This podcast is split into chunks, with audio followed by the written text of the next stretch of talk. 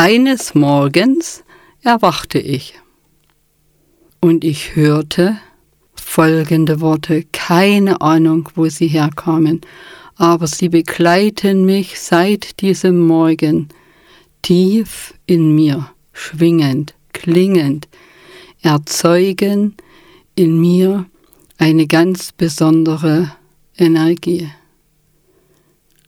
Der alte Brunnen. Der alte Brunnen spendet leise sein Wasser täglich gleicherweise. Ich möchte diesem Brunnen gleichen, was in mir ist, stets weiterreichen.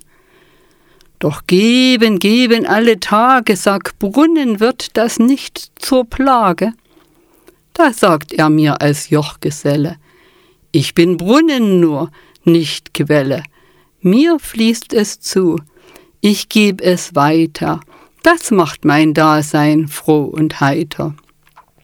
So leb ich nach des Brunnens Weise, schöpf täglich Kraft zur Lebensreise und will beglückt dann weitergeben, was mir die Quelle schenkt zum Leben.